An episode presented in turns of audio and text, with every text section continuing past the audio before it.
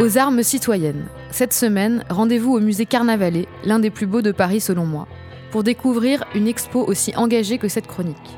Dans Parisienne citoyenne, le musée dédié à l'histoire de la cité revient sur plus de 200 ans de lutte pour l'émancipation des femmes, de 1789 aux années 2000.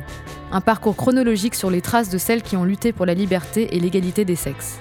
L'histoire de cette expo commence donc à la veille de la Révolution française, le jour où les femmes, car oui c'est elles qui ont commencé, marchent sur Paris pour demander au roi de quoi nourrir leur famille.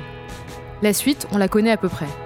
Une déclaration des droits de l'homme qui exclut allègrement la moitié de la population française, et des femmes qui devront continuer de se battre comme si elles étaient des rebelles en guérilla pour tout simplement faire partie du club. En traversant les époques, la Commune, la Première et la Deuxième Guerre mondiale, et mai 68, force est de constater que si les choses évoluent, elles évoluent lentement. On pourrait croire qu'aux grandes femmes, la patrie serait reconnaissante, mais que nenni. Les garçons, les suffragettes, les intellectuels, les espionnes, les ouvrières, des figures ont certes réussi à sortir de l'ombre, mais le cœur de l'histoire balance, et presque chaque avancée a été contrebalancée par un retour de bâton parfois plus rétrograde encore que le point de départ.